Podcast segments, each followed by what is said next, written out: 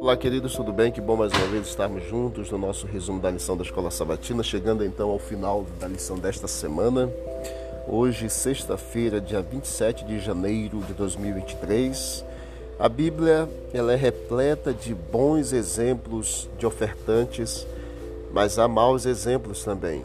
Alguns deles apareceram no contexto das passagens que nós estudamos durante toda essa semana. O que doa com tristeza pelo dinheiro perdido, em 2 Coríntios capítulo 9, verso 6. Os ricos que ofertavam apenas do que sobrava, em Marcos capítulo 12. Judas que administrava as ofertas de forma desonesta, em João capítulo 12. Ananias e Safira que ofertaram como Barnabé, mas por vaidade, em Atos capítulo 5. A verdadeira oferta é aquela que leva mais que apenas um valor ao caixa da igreja.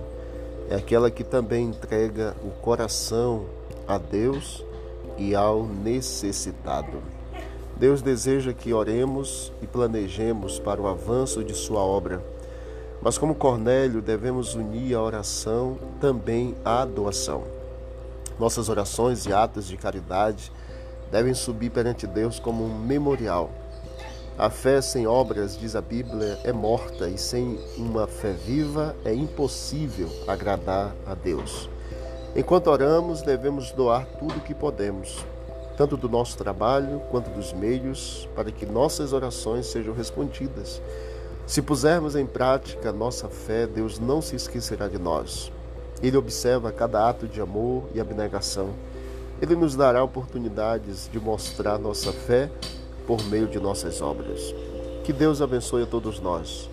Que todos nós compreendamos o plano de Deus com relação às ofertas, os dízimos e que sejamos fiéis ao Senhor a cada dia em nome de Jesus. Vamos orar.